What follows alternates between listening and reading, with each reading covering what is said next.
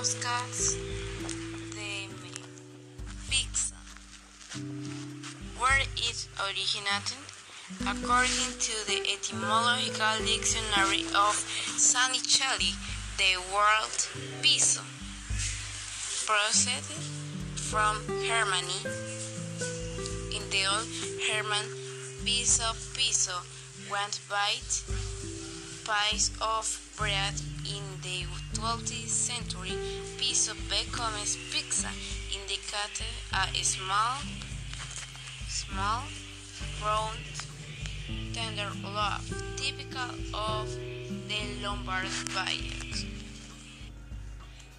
It should be noted that flat bread are a tradition verbs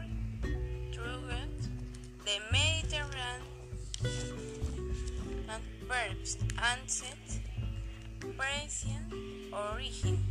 The bread was introduced to Magna Graecia, southern Italy. The first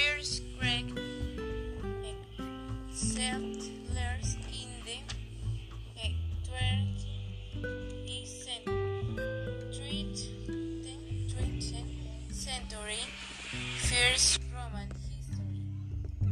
White big cartoon the old mention uh, round race white olive olive oil herbs and honey baked on stones evidence has been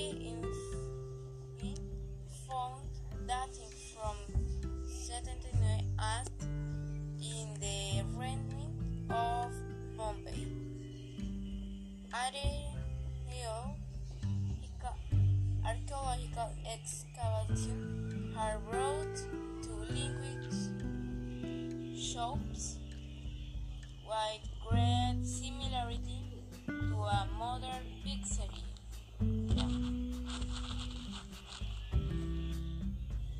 Many authors claim that pizza as it is called today is from the city of Naples, Italy, and offers as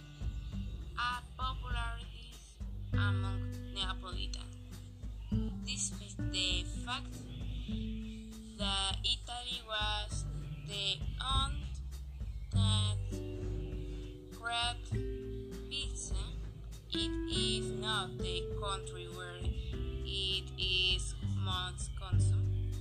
Mediterranean, West is granted to the United States. The best cold